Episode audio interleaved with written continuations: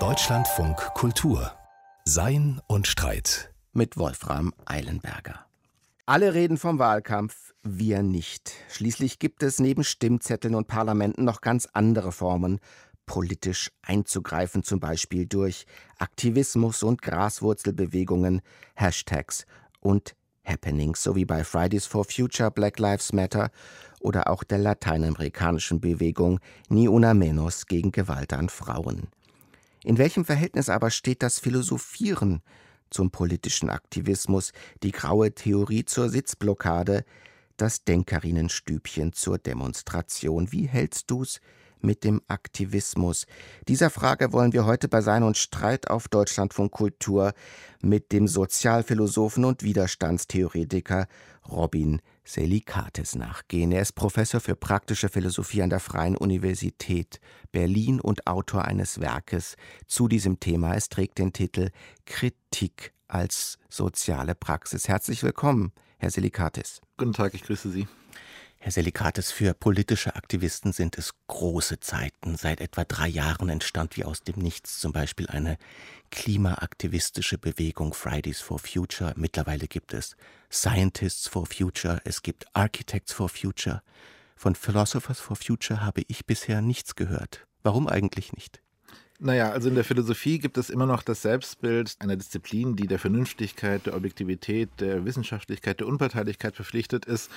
Und Aktivismus wirkt aus dieser Perspektive häufig überhitzt, parteilich, unreflektiert, interventionistisch. Und diese Dichotomie steht, glaube ich, vielen Philosophinnen und Philosophen auch im Weg, um sozusagen von der sozialen Realität zu lernen, vom Aktivismus zu lernen. Zum Glück gibt es natürlich in der Philosophie auch andere Strömungen, nicht, die viel stärker immer auch schon in sozialen Bewegungen verankert waren, den Feminismus, den Marxismus, postkoloniale und antikoloniale Strömungen, die ohne ihre Verankerung im Aktivismus ja gar nicht denkbar wären.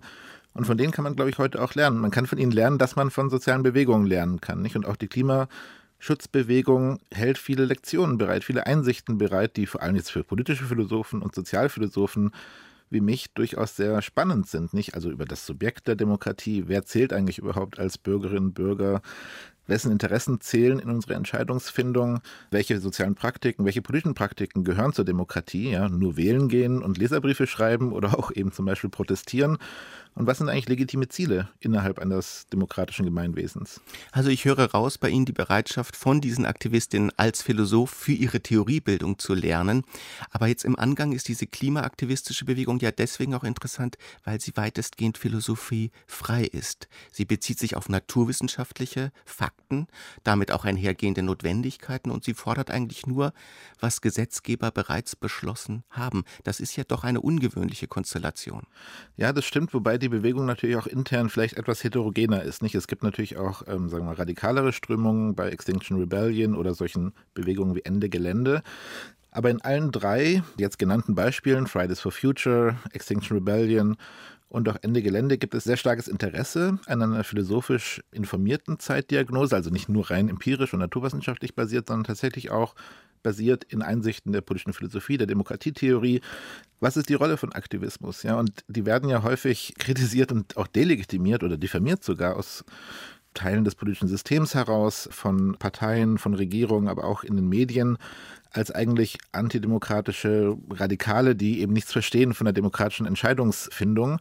Und genau da suchen diese Bewegungen auch durchaus, ich sage jetzt nicht sagen Zuspruch, aber doch Unterstützung in der Begriffsarbeit, in den Argumenten, die eben auch in der Philosophie entwickelt worden sind. Nicht? Also das ist ein wechselseitiges Lernverhältnis idealerweise, in dem die Philosophinnen und Philosophen von den Aktivisten lernen können, eingefahrene Begriffe von Bürgerschaft, von politischen Praktiken in der Demokratie zu überdenken, aber gleichzeitig auch die Aktivistinnen lernen können von der Philosophie, daran auch interessiert sind. Ja, also die sind ja auch viele Studierende dabei, viele Schülerinnen und Schüler, die natürlich auch ein Interesse daran haben, eine theoretisch fundierte Erklärung dafür zu haben, zum Beispiel, warum unser politisches System so schwerfällig ist, auf solche Herausforderungen zu reagieren.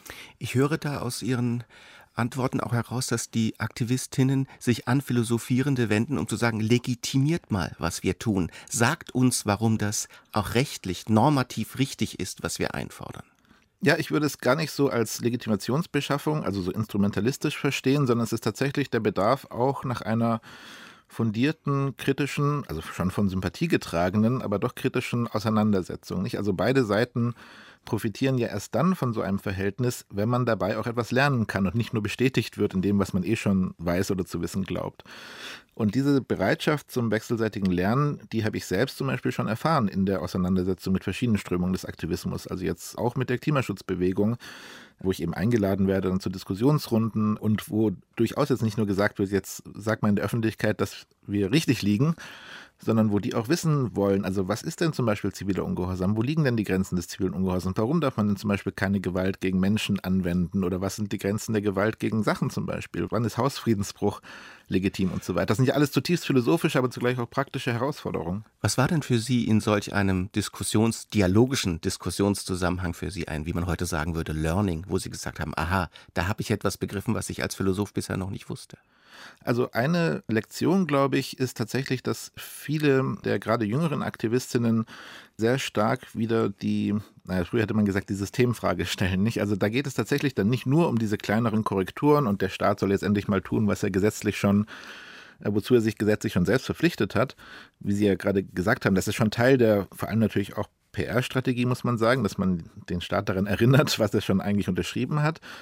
Aber es gibt ein ziemlich großes Bewusstsein dafür, dass die unterschiedlichen Krisen unserer Gegenwart, die ökologische Krise, die ökonomische Krise, durchaus auch die demokratische Krise, die Herausforderung Rechtspopulismus und so weiter, dass die irgendwie miteinander zusammenhängen. Ja, und dass es also die Herausforderung heute darin besteht, auch einen theoretischen Rahmen dafür zu entwickeln, wie man diese, diese zusammenhängenden Krisen diagnostizieren kann und welche normativen und politischen Perspektiven man da entwickeln kann, um sozusagen zu überlegen, wie eine demokratische Transformation aussehen kann. Und genau diese Verbindung zwischen Commitment zu einer, sagen wir mal, radikaleren Perspektive, nicht bloß Reformismus, sondern in der Perspektive tatsächlich zum Teil ja, revolutionär, nicht? Also System Change, not Climate Change ist ja eines der äh, Motti der Bewegung, mit einem Commitment zur Demokratie, ja, mit einem Commitment dazu, nicht den Fehler früherer radikaler Bewegungen zu wiederholen, jetzt auf Avantgardismus zu setzen, darauf, dass eine kleine Elite die blinde Masse in Richtung einer lichten Zukunft steuert,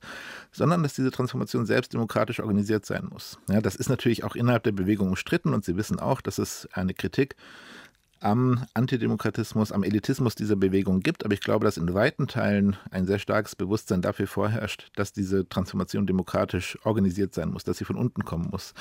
Und das finde ich schon etwas sehr Spannendes. Also einfach diese Kombination zwischen radikal-revolutionärem Anspruch und zugleich radikal-demokratischem Commitment. Das ist vielleicht auch etwas genuin Neues in diesen jüngeren sozialen Bewegungen. Nicht nur in der Klimaschutzbewegung, auch in der Bewegung Black Lives Matter, antirassistischen Bewegungen und so weiter, dass diese Verbindung gesehen wird zwischen den unterschiedlichen Krisen und dass trotzdem darauf gepocht wird, dass wir jetzt nicht einfach äh, sagen können, okay, wir sind die Gruppe, die gecheckt hat, was nicht funktioniert und deswegen müssen wir jetzt auch die Führung übernehmen und was die Mehrheit denkt, das kann uns eigentlich egal sein. In diesem bestreben, vielleicht sogar einen Systemwechsel herbeizuführen und sich mit Philosophen zu verbinden, kann man ja sagen, da hat sich dann doch einiges getan. Insbesondere wenn man an die große Protestzeit des Aktivismus der späten 60er und Anfang der 70er Jahre mhm. denkt. Denn da waren ja Philosophen, kann man sagen, die Speerspitze, die ikonischen Leitgestalten. Und das hatte ja, wie Sie andeuteten, immer auch etwas Antidemokratisches. Da war gleichsam ein Philosophenkönig, mhm. der tiefere normative Einsichten hat und er sollte die Masse leiten, führen, auch einhegen. Mhm. Ja, das ist sicher richtig, dass darin auch eine der Hauptschwierigkeiten und Herausforderungen in diesem Verhältnis von Theorie und Praxis oder von Philosophie und Aktivismus liegt, dass man also nicht dem Selbstmissverständnis und auch nicht der Versuchung erliegt, dass jetzt eine philosophische Einsicht gewissermaßen einen zur politischen Führung irgendwie oder zu einer politisch herausgehobenen Rolle berechtigen würde, nicht? Und äh, man muss. Aber das glaubte man hm? ja. Foucault, Ernst Bloch, vielleicht sogar Adorno waren ja Gestalten, an die man sich wendete und sagte: Führe uns, zeige uns den Weg ins Licht. Ja, das stimmt, wobei also gerade die jetzt von Ihnen genannten ja auch nicht nur theoretische Ressourcen dafür bereitgestellt haben, genau diesen Anspruch dann auch wieder zu kritisieren und zu reflektieren. Und sie haben sich ja auch persönlich zum Teil dagegen gewehrt, nicht? Also Foucault hat ja immer gesagt, und Adorno hätte dem eigentlich zugestimmt, ich kann nur euch bestimmte Werkzeuge begrifflicher, theoretischer Art zur Verfügung stellen. Ich kann euch nicht erzählen, wie ihr leben sollt. Das müsst ihr dann selbst entscheiden. Ich kann nur euch helfen, die Situation besser zu analysieren, die politischen Spielräume zu eröffnen und euch ein Stück weit mit dazu in die Lage zu versetzen, die Frage, wie wollen wir eigentlich zusammenleben, zu stellen und dann auch auf eine inklusivere, zukunftsoffenere Art und Weise zu beantworten also die Diagnose war ja, das wird zum Teil verstellt. Ja, also bei Adorno ist es sehr verstellt durch das, was er die total verwaltete Welt und den totalen Verblendungszusammenhang genannt hat. Bei Foucault ist das Bild etwas offener. Da gibt es immer Widerstandsmöglichkeiten, widerständiges Wissen, widerständige Praktiken, an die man anschließen kann. Man muss sich nur dessen bewusst werden, dass die existieren und dass die Spielräume viel größer sind, als man vielleicht denkt. Und dann aber sagt Foucault, genauso übrigens wie, also okay, bei Marx ist es ein bisschen schwieriger, aber auch Marx, denke ich, sagt eigentlich, mein Job ist nicht, euch den Plan für die zukünftige Gesellschaft zu enthüllen. Ja, das mache ich nicht. Ich kann nur einen bestimmten Prozess, eine bestimmte Krise und bestimmte Möglichkeitsräume aufzeigen, auch Herausforderungen für die Praxis. Und die Emanzipation muss eine Selbstemanzipation sein. Also die Theorie kann das nicht übernehmen. Das muss immer in der Praxis passieren. Das muss auch in der Praxis ein Stück weit experimentell ausprobiert werden. Da gibt es keine Blueprints, nicht? Und das ist, glaube ich, auch für heute der ganz wichtige, sagen wir auch Schutzreflex für die Theoretikerin, nicht? Also das ist schon ein Problem, nicht? Also oft wird man aus den Bewegungen heraus auch gefragt, also gerade jetzt im Fall der Klimaschutzbewegung ist das mir ein paar Mal passiert, was sollen wir denn jetzt tun, um erfolgreich zu sein? Ja, oder wie würde dann jetzt hier die Lösung aussehen? Das ja? alte Fragemuster. Philosoph, ja. kläre uns auf, was zu tun ist. Genau, das finde ich extrem wichtig, dass man dann sagt, Aufklärung kann nur Selbstaufklärung sein. Sie kann nicht von oben kommen. Genauso wie Emanzipation nur Selbstemanzipation sein kann. Man kann die Gesellschaft nicht gewissermaßen gegen ihren Willen emanzipieren. Ja, das sind immer sehr konfliktreiche Prozesse, in denen viel an politischer und auch epistemologischer, also wissensorientierter Arbeit gesteckt werden muss. Und die sind ein Stück weit experimentell. Da muss man sowohl von der Theorie als auch von der Praxis her auch ein gewisses Maß an Selbstreflexivität, an Kritikfähigkeit, an Revisions- und ähm, sagen wir, Update-Fähigkeit aufrechterhalten, um eben nicht stecken zu bleiben. Und genau dieses Risiko, stecken zu bleiben, zeichnete, glaube ich, viele traditionellere theoretische und politische Projekte aus, die so ein avantgardistisches Bewusstsein hatten und dann eben nicht mehr revisionsoffen waren. Und, revisionsoffen ja. bedeutet hier, wenn ich Sie richtig mhm. verstehe, und das wäre ja eine philosophische Kerntugend, gegen die eigenen Begrenzungen mit anzudenken. Das, was man tut, immer auch selbst philosophisch zu hinterfragen. Mhm. Nehmen wir mal ein konkretes Beispiel. Wenn jetzt Klimaaktivistinnen vielleicht selbst ein geschärftes Bewusstsein dafür hätten, dass die Klimaziele bis 2030 politisch nicht mehr umzusetzen wären. Mhm. Wie gehen Sie mit dieser Einsicht um in der Adressierung Ihrer Ziele? Nehmen Sie sie mit auf?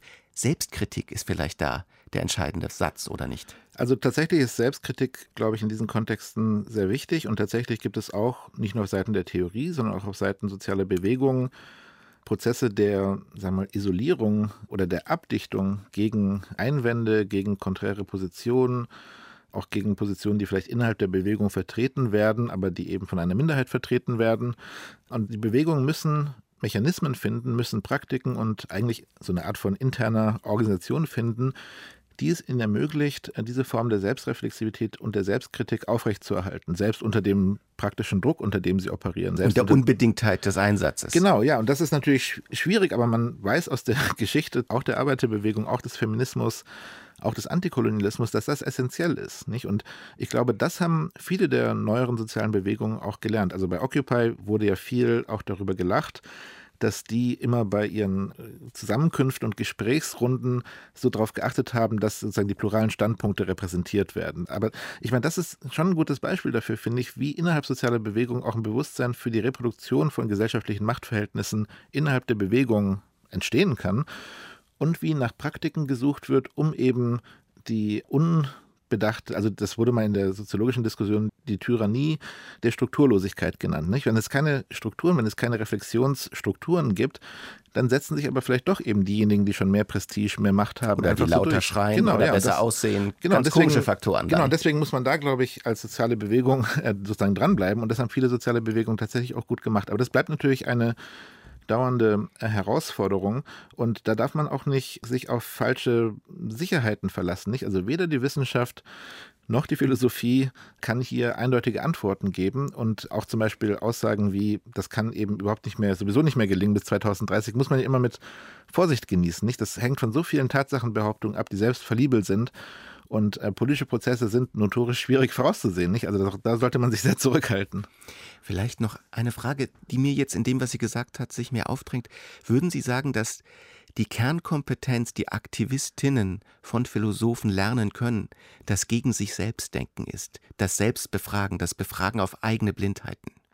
Ich denke tatsächlich, dass auch in dieser Hinsicht ein wechselseitiges Lernen möglich ist. Nicht? Also Philosophen und Philosophinnen, zu deren Ethos gehört natürlich dieses Bild der Selbstbefragung. Aber wenn man sich die Philosophie anschaut, dann ist sie ja genauso wie das Alltagsbewusstsein, sage ich jetzt mal, häufig von Blindheiten, von blinden Flecken, von hegemonialen Denkweisen auch durchzogen. Und deswegen müssen Philosophinnen auch immer selbst versuchen, diese blinden Flecken zu entdecken und zu adressieren. Und da wiederum, glaube ich, kann tatsächlich auch die Perspektive des Aktivismus helfen. Nicht? Also in der politischen Philosophie zum Beispiel herrschte lange Zeit die Perspektive des Staates vor, kann man eigentlich sagen. Nicht? Es ging darum, wie lässt sich der Staat legitimieren, wie sieht ein Staat aus, dem die Unterworfenen Gehorsam schulden und so weiter. Also Seeing like a state, ja, wie ein Staat sehen, das war die Perspektive der politischen Philosophie. Also ein bisschen verallgemeinert, aber mhm. so im, Gro im, Großen und Ganzen. Natürlich gab es immer Ausnahmen. Und das könnte man auch umkehren und die Perspektive wechseln. Genau, also Seeing like an activist, wie ein Aktivist sehen, sehen wie eine soziale Bewegung, sehen wie unterdrückte Subjekte. Was sagt uns das dann über den Staat, über das Legitimationsversprechen, vielleicht auch den Zwang, staatliche Autorität zu akzeptieren? Also dieses Verhältnis muss wechselseitig sein, nicht? Und auch das haben viele der stärker aktivistisch orientierten philosophischen Strömungen, Feminismus hatten wir schon genannt, auch äh, antikoloniale äh, Theorien von Fanon und so weiter, die haben alle ja einen Sinn dafür gehabt, dass auch jetzt die Aktivisten, die Subjekte gewissermaßen, nicht einfach schon alles begriffen haben, ja, sondern auch die müssen zum Beispiel die internalisierten Herrschaftsverhältnisse selbst ja analysieren, also ihre eigenen blinden Flecke, die eigenen auch problematischen Tendenzen in diesen Bewegungen. Dafür braucht man auch Theorie, dafür braucht man auch Philosophie. Also das ist kein Gegensatz und auch keine Einbahnstraße, sondern da zirkulieren Theorien, da werden sie adaptiert, da gibt es wechselseitige Lernprozesse, die natürlich immer schwierig und konfliktreich sind, aber das lohnt sich, das zu verfolgen. Wir sprachen über das schwierig auszumittelnde Verhältnis von politischer Theorie und reformistischer, vielleicht sogar revolutionärer Praxis. Und besonders gespannt zeigt sich dieses Verhältnis in der sogenannten kritischen Theorie oder auch Frankfurter Schule, einer Denktradition, der Sie ja auch angehören. Beispielhaft verkörpert wiederum wird es von Theodor W. Adorno, einem Denker, der eminent politisch dachte, eine emanzipierende Politik forderte, aber jeder Form von allzu konkretem Aktivismus doch sehr skeptisch und ablehnend gegenüberstand. Wie lässt sich denn diese Spannung, vielleicht sogar dieser Widerspruch begreifen und auflösen? Zunächst einmal, glaube ich, ist es wichtig daran zu erinnern, dass die kritische Theorie ja in zweifacher Weise beansprucht, mit der Praxis in Verbindung zu stehen. Nicht? Also einerseits ist die These, dass alle Theoriebildung, also nicht nur die kritische, sondern auch die, die traditionell genannt wird, sagen wir mal der Mainstream, in der Praxis verankert ist. Nicht? Also wir Theoretikerinnen schweben nicht in einem luftleeren Raum im Reich der Ideen, in dem es um die ewige Wahrheit geht, sondern wir sind mit unseren Interpretationsschemata, mit den Problemen, die wir adressieren, Teile einer sozialen Wirklichkeit, genau wie alle anderen Menschen auch. Gut, und jetzt entwickeln wir Theorien und die können natürlich eine gewisse kritische Distanz zum Ausdruck bringen, aber die sind trotzdem in dieser Wirklichkeit immer auch verankert. Und auf diese Verankerung muss man gewissermaßen reflektieren, wenn man nicht blind äh, bestimmte Vornamen reproduzieren möchte. Die zweite Weise der Bezugnahme ist in der Zielsetzung. Nicht? Und das zeichnet kritische Theorien tatsächlich aus, dass sie eine emanzipatorische Absicht verfolgen, wie das häufig genannt wird. Sie wollen also nicht nur Krisen diagnostizieren, nicht nur sagen gewissermaßen, was falsch läuft in der sondern Gesellschaft. Überwinden, sondern Handreichungen geben zur Überwindung. Also zur Überwindung zumindest beitragen als Reflexionsinstanz in diesem sozialen Kampf, in der sozialen Auseinandersetzung um den Umgang mit Krisen und ihre Überwindung.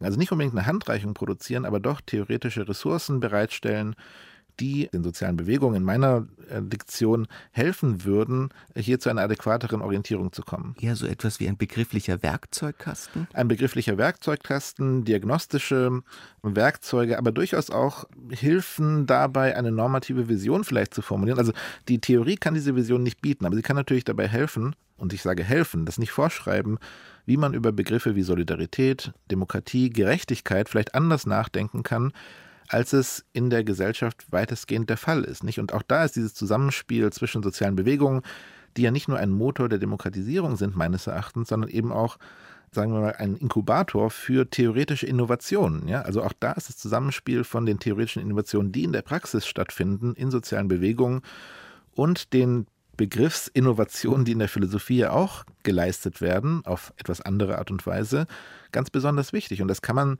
an einem Beispiel für sich vielleicht nochmal klar machen. Also der Begriff der Demokratie und der Begriff des Bürgers, dessen, was es heißt, ein Bürger zu sein, wurde ganz lange Zeit bis vor kurzem im Rahmen des Nationalstaats gedacht. Nicht? Also die Demokratie war die politische Gemeinschaft des nationalstaatlich organisierten Demos, der politischen Gemeinschaft der Bürgerinnen und Bürger. Und in die wurde man hineingeboren, dann ging man in die Schule und wurde ein gutes politisches Subjekt und das hat sich beteiligt. Und das ist also schon lange eigentlich ein falsches Bild gewesen, aber vor allem seit den 90er Jahren und vor allem seitdem unsere Gesellschaften auch in der Selbstwahrnehmung stärker das geworden sind, was sie eigentlich schon lange Zeit waren, nämlich Migrationsgesellschaften, problematisch geworden. Die Philosophie hat aber sehr lange gebraucht, um anders über Demokratie, um anders über Bürgerschaft nachzudenken. Um zu adaptieren. Genau, ja. Weil sie in diesem sogenannten methodologischen Nationalismus gefangen war, die Gesellschaft weiterhin entlang dieser Containervorstellung zu denken. Ja, also wir haben Gesellschaften, die sind irgendwie organisiert. Jetzt fragen wir, wann sind die gerecht? Welche Institution braucht es, damit wir die wirklich demokratisch nennen können? Aber es wurde so getan, als seien die Gesellschaften voneinander abgeschlossen, als gäbe es keine koloniale Vergangenheit, als gäbe es keine Migration, als gäbe es keine Grenzen, die irgendwie auch zum Beispiel problematisch sein könnten. Und genau diese Problematisierung der Vorannahmen darüber, was Demokratie ist, was es heißt, ein Bürger, ein politisches Subjekt zu sein, diese Problematisierung wurde zuerst von sozialen Bewegungen, von politischen Bewegungen, den Sans-Papiers in Frankreich Mitte der 90er Jahre, migrantischen Protesten, Protestaktionen von Geflüchteten provoziert. und darauf haben sich dann Philosophen eingelassen und angefangen, anders darüber nachzudenken. Genau diese Interaktion finde ich unglaublich spannend. Also das wäre ein Beispiel dafür, dass ein produktives Infragestellen überkommener Begrifflichkeiten nicht aus der Theorie selbst kommt, sondern von der Praxis, mhm. Von den Graswurzelbewegungen angeleitet ist. Genau. Wir sprachen jetzt über philosophische Interventionen, über Graswurzelbewegungen. Gehen wir doch mal von der Jetztzeit an die Anfänge der Philosophie mhm. zurück. Da gibt es ja eine Gestalt, die interveniert, Sokrates, mhm. ja. auf den mhm. Marktplatz. Andererseits ist das eine Gestalt, die keine Theorien vertritt und man könnte sagen, extrem antiaktivistisch auftritt, indem sie all diejenigen, die glauben, sie wüssten, was zu tun sei, fragt, weißt du das denn wirklich? Mhm. Kannst du das denn wirklich? Und tatsächlich ist es ja auch eine Gestalt, die politisch nie ins Handeln kommt. Mhm. Das ist ja auch eine Urszene der Philosophie. Mhm. Nicht Aktivismus anregen, sondern Aktivismus verhindern durch Hinterfragen. Ja, also ich würde es ein bisschen anders beschreiben vielleicht, weil ich glaube, dass Sokrates ja nicht einfach nur alles in Frage stellt, sondern er stellt vor allem jene konventionellen und sagen wir mal hegemonialen in der Gesellschaft vorherrschenden Meinungen in Frage, von denen er glaubt, dass sie eigentlich nicht gut begründet sind. Ja? Also bestimmte Formen des Egoismus, bestimmte Formen, einfach das zu tun, was die Masse sowieso tut. Ja? Und in gewisser Hinsicht sehe ich darin schon eine Art des intellektuellen Aktivismus. Also Sokrates hat natürlich nicht über soziale Bewegung gesprochen und auch sich selbst nicht als Aktivisten verstanden. Aber eigentlich machen viele soziale Bewegungen doch etwas ganz Ähnliches. Sie versuchen, gesellschaftlich etablierte Sichtweisen zu irritieren. Sie versuchen, eine Öffnung in einer stagnierenden gesellschaftlichen Diskussion zu forcieren. Ja, das hat Sokrates genau auch gemacht. Und er ist dafür mit dem Tode bestraft worden. Und nicht? hat den Mut, dafür einzustehen, natürlich auch verkörpert. Ja, und hat auch in dem Dialog Kriton ja dann auch wiederum argumentiert, warum er jetzt nicht einfach, sein Freund Kriton kam ja ins Gefängnis und hat gesagt, Sokrates, ich habe hier den Wächter bestochen, lass uns einfach rausgehen, du bist hier ungerechterweise verurteilt worden. Und Sokrates sagt, es stimmt, ich bin ungerechterweise verurteilt worden, aber hier sind die Gründe, warum ich trotzdem im Gefängnis bleibe und diesen Tod sterben werde. Ja? Und also dieses Commitment zur Infragestellung der einfachen Auswege, zur Infragestellung dessen, was die Menschen halt so tun oder denken. Das ist, finde ich, schon sehr radikal. Ja, das ist ein intellektuelles Ethos, finde ich, das auch für die kritische Theorie und auch für viele soziale Bewegungen heute noch einen Vorbildcharakter hat. Anna Arendt sagt ja dann, dieses Trauma, ja, dass er für seine philosophischen Ansichten sterben musste, das hat die Philosophie nie verkraftet. Deswegen hat sie sich von der Politik abgewendet. Deswegen wollte sie die ewigen Ideen erforschen und nicht mehr hier auf dem Marktplatz die Leute irritieren, weil sie wusste, das kann diesen Preis nach sich ziehen und das wollen die meisten natürlich nicht. Zu Recht natürlich auch nicht. Und das ist ja eine furchtbar interessante Sichtweise, dass mhm. die Philosophie immer noch traumatisch in einer Nachbearbeitung eines Ereignisses ist, von dem sie vielleicht noch gar nicht verstanden hat, wie wirksam es für sie selbst war, nämlich die Verurteilung mhm. Sokrates und äh, den Tod von Sokrates als politischer Aktivist. Ja, also Hannah Arendt denkt, dass das tatsächlich eigentlich das Urproblem der Philosophie ist und deswegen hat sie sich selbst ja auch nie als Philosophin verstanden, weil sie dachte, die Philosophie steht einer Auseinandersetzung mit der tatsächlich existierenden politischen Wirklichkeit und den Herausforderungen die diese Wirklichkeit für uns bereithält. Für Hannah Arendt übrigens auch ja die Frage der Flucht und der Migration, der Heimatlosigkeit. Die Philosophie steht dem entgegen. Deswegen dachte sie über sich selbst als politische Denkerin oder hat sich selbst als politische Denkerin gesehen, nicht? Mhm. Es gibt ja nun in diesem Verhältnis von Philosophie und Aktivismus vielerlei Spannungen, aber ich möchte mal zwei herausgreifen. Das erste ist die immer bestehende Gefahr, dass die Philosophien, die zum Aktivismus genutzt werden, selbst nur Ideologien sind. Mhm. Also so viele blinde Flecken haben und Machtansprüchen nachgehen, die auch unbedacht sind. Die zweite, und die ist vielleicht noch gefährlicher, mhm die ist, dass Theorien Sedative sind, dass sie so ausgefeilt, so differenziert, so widerspruchsfrei sein müssen, dass man nie ins Handeln kommt, wenn man sie denn letztlich ausarbeitet. Mhm. Also ich sehe tatsächlich beide Gefahren und denke aber, dass viele der interessantesten Theorien und gerade auch solche, die diesen Anspruch der Verbindung mit der Praxis erheben, dass die auch die Ressourcen dafür bereitstellen, diese beiden Gefahren jetzt nicht, die kann man nicht einfach überwinden oder ausschalten. Auch das wäre eine naive Illusion, aber sie zumindest sich ihrer bewusst zu sein und zu schauen, wie man ihnen begegnen kann. Nicht? Also die Gefahr der Ideologisierung und die Gefahr dessen, dass sozusagen die Theorie ja eigentlich zu einem steifen Korsett wird, das dann auch nicht mehr der Revision, auch der Irritation fähig ist, die kann man ja nur verhindern, glaube ich, wenn man eben tatsächlich auch gegenüber der Praxis und auch der Pluralität der Praxis, der Pluralität der Herausforderungen der Praxis, der Pluralität der in der Praxis vorkommenden Standpunkte offen gegenüber bleibt. Und das heißt es eigentlich doch, eine lebendige Theorie oder lebendige Begriffe zu haben, dass man eben nicht denkt, wir haben jetzt einmal definiert, was Gerechtigkeit heißt und jetzt interessiert uns gar nicht mehr, wie darüber in der sozialen Realität gestritten wird. Diese Begriffe Gerechtigkeit, Demokratie, Solidarität haben ja keinen ahistorischen politisch unumstrittenen Gehalt, sondern sind immer Teil sozialer Auseinandersetzungen, sind eigentlich immer in Bewegung, um mal so zu sprechen. Und auch revisionsbedürftig. Revisionsbedürftig, damit. natürlich, weil es Herausforderungen gibt, die wir bisher nicht adäquat berücksichtigt haben oder neue Herausforderungen, nicht? Also die planetare Klimakatastrophe ist eine neuartige Herausforderung. Und wenn Theorien, Haben Sie das Gefühl, hm? Sie sprachen ja gerade von der Langsamkeit der Philosophie ja. in der Adressierung neuer Konstellationen, dass die Philosophie bereits eine Sprache für diese globale Klimakatastrophe gefunden hat? Also sie hat sicherlich noch keine Sprache dafür gefunden, aber ich denke, dass es Ansätze gibt, neue Sprachen zu entwickeln. Die Diskussion über Anthropozän oder Kapitalozän nicht. Also ist es wirklich sinnvoll zu sagen, wir als Menschheit sind jetzt hier eben als Subjekte der Klimakatastrophe Teil dieses neuen Weltalters des Anthropozäns. Andere sagen, ja, das ist ein bisschen unfair, weil ja eigentlich nur ein ganz kleiner Teil der Menschheit, nämlich wir im globalen Norden, dieses Schlamassel eingebrockt haben. Also muss man eigentlich eher über globalen Kapitalismus reden, als einfach so zu tun, als hätte die Menschheit sich jetzt irgendwie in diese Situation gebracht. Diese Auseinandersetzungen finden ja statt, nicht nur in der Philosophie, auch in den Kulturwissenschaften, in den Sozialwissenschaften. Und da wird ja um angemessene Analysen, angemessene Begrifflichkeiten, auch angemessene Perspektiven gerungen. Ja, da gibt es noch keine fertige Sprache, aber die Ansätze sind da und ich glaube, es gibt auch ein wachsendes Bewusstsein dafür, dass wir viele dieser Grundbegriffe, die wir jetzt schon ein paar Mal angesprochen haben, wie Demokratie, wie Solidarität, überhaupt das, was politische Praxis und legitime politische Ziele sind, auch überdenken müssen im Lichte dieser planetaren Herausforderung. Das ist ja eine neue Situation. Ja? Also mhm. nur mal ein Beispiel zu geben, in der Philosophie gibt es eine lange Tradition des Kosmopolitismus, ja, der Idee, dass die Menschheit eine moralische Gemeinschaft ist, in der alle gleiche Rechte haben sollen. Ja, ich glaube, diese Idee des Kosmopolitismus stellt sich heute nochmal in einem ganz anderen Licht dar, wenn nun die planetare Klimakatastrophe tatsächlich die Menschheit gewissermaßen als Subjekt in die Welt ruft, gewissermaßen. Ja, also das ist eine Herausforderung, die wir nur als Menschheit tatsächlich angehen können. Da ergeben sich ganz neue Schutzrechte, normative Ansprüche. Natürlich. Und die Frage, wie man sie durchsetzt. Auch Fragen der Demokratie nicht. Also sind die Leute, die heute primär vom Klimawandel betroffen sind, überhaupt repräsentiert? Nein, natürlich nicht. Und darum ging es ja auch Fridays for Future und vielen der anderen Bewegungen, dass es hier ein nicht nur Gerechtigkeitsdefizit gibt, sondern auch ein wirkliches Demokratiedefizit. Herr Selikati, so wie Sie das gerade entwickeln, möchte ich nochmal auf Karl Marx zurückkommen und mhm. dieses ganz berühmte Diktum, die Philosophen haben die Welt bisher nur interpretiert, es kommt darauf an, sie zu verändern. Ja. Ich muss sagen, ich habe das nie verstanden, mhm. weil es mir immer so schien, als ob interpretieren, neu beschreiben, Selbstformen der Weltveränderung mhm. sind. Mhm. Nämlich, wenn ich die Welt mit einer neuen Begrifflichkeit beschreiben kann, habe ich mich in ihr neu positioniert und sehe neue Handlungsmöglichkeiten. Mhm. Kann es eigentlich sein, dass der Widerspruch, den Marx da formuliert, dass der in Wirklichkeit gar nicht existiert.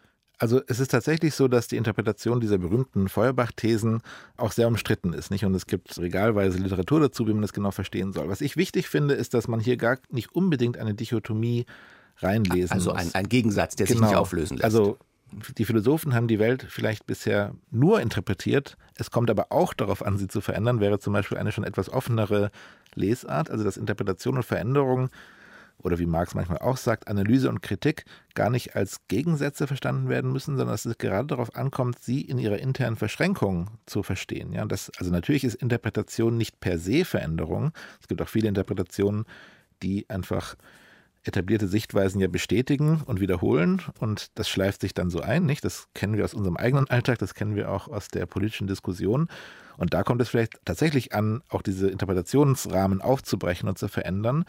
Aber neue Interpretationen können natürlich auch verändernd sein, wie Sie richtig sagen, und zwar nicht nur in der Theorie, sondern auch in der Praxis, nicht? Also und genau das versuchen ja viele soziale Bewegungen wieder zu leisten. Auch das versuchten viele der schon genannten philosophischen Strömungen, Feminismus, antikoloniale, rassismuskritische Theorien, ja, also zum Beispiel Franz Fanon, wenn er beschreibt, was es heißt, durch den rassistischen Blick objektiviert zu werden, dann tut er das ja auf eine Weise, die in der Leserin, im Leser einen bestimmten Effekt provozieren will. Das macht was mit dir, das wie macht, man heute ja. sagt. Wenn man es liest und danach einfach weiter so durch die Welt läuft, wie man es davor getan hat, dann hat es nicht funktioniert. Dann ist es sehr seltsam. Ja? Und diese Leseerfahrung ist ja ein Moment, das sowohl die Interpretation aufbrechen soll, als auch eine praktische Transformation in Gang setzen soll. Und genau das, würde ich sagen, ist vielleicht auch die produktivste Lesart dieser These von Marx, die ja zum Glück auch noch in der Humboldt-Universität hängt und dort besichtigt werden kann. Also praktische Transformation als eine Art Glutkern philosophischer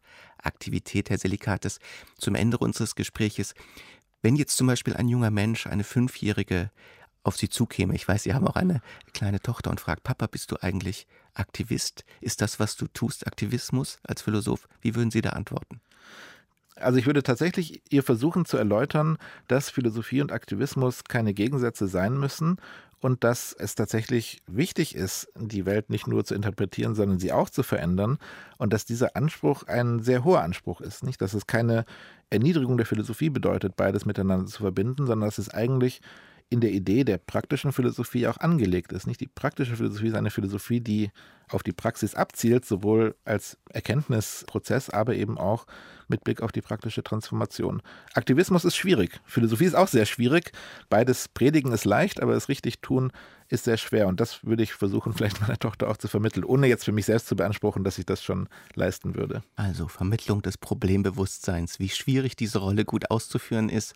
Sie haben auf jeden Fall Ihre Rolle als Erklärer dieses Verhältnisses heute beispielhaft ausgeführt. Herzlichen Dank, Robin Selikates, für dieses Gespräch. Ganz herzlichen Dank. Wer die Welt verbessern will, sollte über sie Bescheid wissen. Vergangene Woche beklagte unser Kommentator Philipp Hübel genau daran, kranke es in unserer Gesellschaft und sprach von einer umfassenden Wissensillusion, die oftmals zu falschen Entscheidungen und Auswirkungen führe, zum Beispiel am Wahltag. Doch sind politische Probleme vor allem eine Frage von mangelndem Faktenwissen und führt ein Mehr an Wissenschaftlichkeit wirklich notwendig zu besseren politischen Entscheidungen? Konstantin Hühn hat da so seine Zweifel und wagt eine Replik. Eigentlich sind es ja gute Nachrichten. Studien zeigen, dass eine nachvollziehbare Aufklärung etwa über die wissenschaftlichen Grundlagen des menschengemachten Klimawandels auch hartgesottene Zweiflerinnen von dessen Realität überzeugen kann.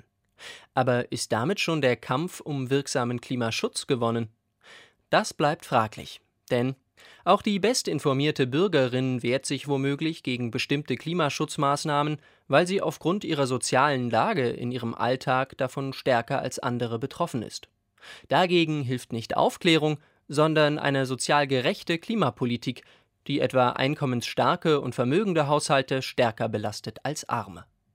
Ebenso wenig eine reine Wissensangelegenheit ist der anstehende Berliner Volksentscheid zur Vergesellschaftung von ca. 240.000 Wohnungen, die derzeit großen, zumeist börsennotierten Konzernen wie der Deutsche Wohnen gehören. Die betroffenen Wohnungen sollen einer demokratisch verwalteten Anstalt öffentlichen Rechts überschrieben und ihre Mieten deutlich gesenkt werden. In seinem philosophischen Wochenkommentar hat Philipp Hübel letzte Woche an dieser Stelle kritisiert, dass bei niedrigeren Mieten aus den vergesellschafteten Wohnungen niemand mehr auszöge, wodurch die restlichen Wohnungen noch begehrter würden und sich die Mieten dort verteuerten. Statt für die Entschädigung der Vorbesitzer solle man das Geld lieber in den Bau neuer Wohnungen investieren, also das Angebot vergrößern. Den Initiatorinnen des Volksbegehrens wirft er ökonomische Unkenntnis vor. Aber die Reduzierung auf den Lehrbuchmechanismus von Angebot und Nachfrage wird hier der komplexen Wirklichkeit nicht gerecht. Denn erstens könnten die abgesenkten Mieten der vergesellschafteten Wohnungen Druck vom Mietspiegel nehmen und sich damit insgesamt preisdämpfend auswirken. Zweitens fordert auch die Vergesellschaftungsinitiative zusätzlich den Neubau von bezahlbaren Wohnungen durch die Kommune, und das vorgeschlagene Finanzierungsmodell wäre haushaltsneutral, würde der Baufinanzierung also kein Geld wegnehmen, sondern womöglich sogar mehr Geld dafür freimachen. Und schließlich liegen die Ursachen für die Wohnungskrise nicht allein in der steigenden Nachfrage, sondern auch in der Finanzialisierung des Wohnungsmarkts. Börsennotierte Immobilienunternehmen kaufen bestehende Wohnungen auf, erhöhen die Mieten und nutzen sie als Anlageobjekt. Die Wohnungsknappheit liegt also in ihrem Interesse. Und die Miete fließt nicht vorrangig in Instandhaltung und Neubau, sondern in Profitmaximierung und Dividenden. Auch hier geht es also nicht um eine reine Wissensfrage, sondern mindestens ebenso sehr um einen Konflikt widerstreitender Interessen und Wertvorstellungen. Es geht um die Frage, ob Wohnen als menschliches Grundbedürfnis ein Spekulationsobjekt bleiben oder wieder Teil der öffentlichen Daseinsvorsorge werden soll. Wenn man politische Konflikte nur als Folge von Unwissen charakterisiert, geraten genuin politische Interessengegensätze aus dem Blick. Gesellschaftliche und wirtschaftspolitische Streitfälle haben aber nicht den Charakter eines Reißverschlusses, dessen Mechanismus man nur richtig verstehen muss. Der Dissens hat immer auch mit persönlichen oder gruppenbezogenen Lebenserfahrungen und Prioritäten zu tun, und die hängen nicht zuletzt auch vom sozialen und ökonomischen Status ab. Die Wohnungsfrage wird von Aktienbesitzern ganz anders gesehen werden als von Aktivistinnen, die gegen die Verdrängung kämpfen. Deshalb trügt auch die Hoffnung, Bildung allein könne uns stärker zusammenführen. Denn diese Hoffnung ignoriert die realen ökonomischen Ungleichheiten, die gesellschaftlicher Polarisierung zugrunde liegen. Wissen, Handeln, Gestalten, ein philosophischer Kommentar von Konstantin Hühn. Ruhm und Berühmtheit sind für viele Menschen leitende Lebensziele. Aber wie wird man eigentlich berühmt, besonders in Zeiten von Homeoffice und eingeschränktem öffentlichen Leben? Was bedeutet es, wenn die eigenen vier Wände zur Bühne werden und die Handykamera zum Sendezentrum? Dieser Frage ist Milena Reinecke in einem Beitrag nachgegangen. Wer ist eigentlich berühmt? Naja, äh, derzeitig der Präsident von der USA Biden. Äh, ja, äh, die Frau Merkel, die ist ja immer berühmt. Mahatma Gandhi. Schopenhauer. Vielleicht der Papst, der, der ist überall auf der Welt bekannt. Alle unsere deutschen Dichter, Schiller und Goethe. Andy Warhol fällt mir noch ein, der ja davon gesprochen hat, dass jeder 15 Minuten Ruhm bekommen sollte. Dieses Zitat ist so berühmt, dass es sogar Andy Warhol selbst überlebt hat. Tatsächlich äußerte der amerikanische Pop-Art-Künstler 1968 nicht, jeder Mensch solle 15 Minuten Ruhm bekommen, sondern formulierte es als Prophezeiung. Heute könnte man fast sagen, er hat untertrieben. 15 Sekunden nur dauern die Videos auf dem Online-Portal TikTok, mit denen überwiegend Jugendliche auf einmal weltberühmt werden können. Oft einfach nur, indem sie tanzen oder die Lippen zu einem Lied bewegen. Diese Art von schnell zugänglicher Berühmtheit mit dem edlen, traditionsbeladenen, fast schon sakralen Begriff Ruhm zu benennen, löst in uns häufig kulturpessimistische Impulse aus, beobachtet der Germanist Dirk Werle. Also in dem Sinne, dass Leute sagen, Berühmtheit, das ist so ein bisschen das weniger wertvolle. Ja, manche sind ja berühmt, aber der echte Ruhm, der hängt dann eben doch an der ganz tollen Leistung und das ist das, was sich dann langfristig durchsetzt. Werle selbst ist gegen eine Unterscheidung zwischen Ruhm und Berühmtheit und stellt in seiner Habilitationsschrift Ruhm und Moderne eine Ideengeschichte eigene Definitionsansätze für das Phänomen Ruhm vor. Der Begriff des Ruhms, der beschreibt einen Prozess, nämlich den Prozess, wie eine Person oder eine bestimmte Leistung oder ein bestimmter Sachverhalt über den Augenblick hinaus und im Fall von Personen über ihren Tod vielleicht sogar auch hinaus irgendwie in der Welt ja, äh, sozusagen lebendig bleiben können. Damit das funktioniert, braucht es laut Werle zwei Zutaten. Einen Namen und eine Geschichte. Und sei sie noch so klein. Ich nenne das Minimalnarration, weil die Geschichte nicht sehr ausführlich sein muss. Also jetzt an einem Beispiel. Vielleicht der berühmteste Physiker der Welt neben Isaac Newton ist ja wahrscheinlich Albert Einstein. Und wenn man jetzt Leute fragt, Warum ist Albert Einstein berühmt? Dann sagen die Leute, ja, weil der die Relativitätstheorie entdeckt hat. Und wenn man dann die Leute fragt, ja, aber kannst du denn auch beurteilen, was es heißt, was die Relativitätstheorie ist und kannst du mir das erklären? Dann werden vielleicht die meisten Leute sagen, nee, das kann ich nicht. Also ich zumindest kann das nicht. Ich kann dann höchstens noch sagen, ja, da ist diese Formel E gleich mc Quadrat. Und manche Leute werden vielleicht sogar noch dieses ikonische Bild kennen von Albert Einstein, der die Zunge rausstreckt. Name und Minimalnarration sind schon seit der Antike Bedingungen für Ruhm. Die Minimalnarration zur Berühmtheit von Odysseus könnte zum Beispiel lauten: Der mit den ganzen Irrfahrten. Und die, die zum Namen Homer gehört? Der, der die Sagen vom Helden Odysseus schrieb. Und damit sowohl Odysseus als auch sich selbst gewissermaßen unsterblich machte.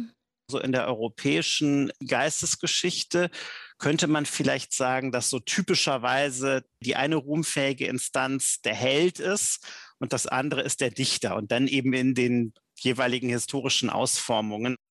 Die Personen, die man als unsere modernen Helden und Dichter bezeichnen könnte, sind politische Akteure, Wissenschaftlerinnen und Künstler, sowie Gandhi, Albert Einstein oder Andy Warhol. TikTok-Stars hingegen lassen sich in den meisten Fällen nicht in das Schema von Held und Dichter einordnen. Auch ist es schwer, eine individuelle Minimalnarration zu den Namen derjenigen Internetberühmtheiten zu finden, die hauptsächlich Choreografien nachtanzen, die sowieso gerade im Trend sind. Es funktioniert einfach nicht, dass ganz, ganz, ganz, ganz viele Personen und Leistungen und Werke berühmt werden. Ich glaube, wir haben als Menschen ein Problem. Und das Problem, das ist, dass wir nicht alles, über das wir uns ein Urteil irgendwie verschaffen wollen, selbst eingehend prüfen können. Darum brauchen wir laut Werle eine Art von Selektion. Ob durch eine kuratierende Instanz wie die Literaturkritik oder durch Algorithmen, die die ohnehin beliebtesten Inhalte ganz oben erscheinen lassen. Dadurch entstehen Stars. Und zwar in der Dichterszene genauso wie im Internet. Ruhmzeugende Faktoren gehen nicht primär vom Individuum aus, sondern von der Masse. Diese Idee hat der Denker Julian Hirsch schon 1914 in seiner Studie Genesis des Ruhms aufgeworfen. Damit bekommen massenpsychologische Phänomene wie das Bedürfnis nach Vereinfachung, Sensation und auch Verehrung eine wichtige Bedeutung als Bedingungen für Ruhm. Aus psychologischer Sicht gibt es dementsprechend keinen Unterschied zwischen der Berühmtheit der 19-jährigen Dahlia von TikTok und dem Ruhm des Bestsellerautors Wolfgang Herrndorf. Beide werden von Millionen Menschen gekannt und verehrt. Doch wenn wir den Begriff Ruhm an die Antike und Sterblichkeitsidee koppeln, braucht es eine Minimalnarration, damit ein Name seinen Träger überleben kann. Bei Wolfgang Herrndorf ist das geschehen. Bei den TikTok-Stars? Man wird es sehen. Neue und alte Wege zum Ruhm. Ein Bericht von Milena Reinecke. Das war's für heute bei Sein und Streit Deutschlandfunk Kultur. Denken Sie bald mit uns weiter. Es verabschiedet sich Wolfram Eilenberger.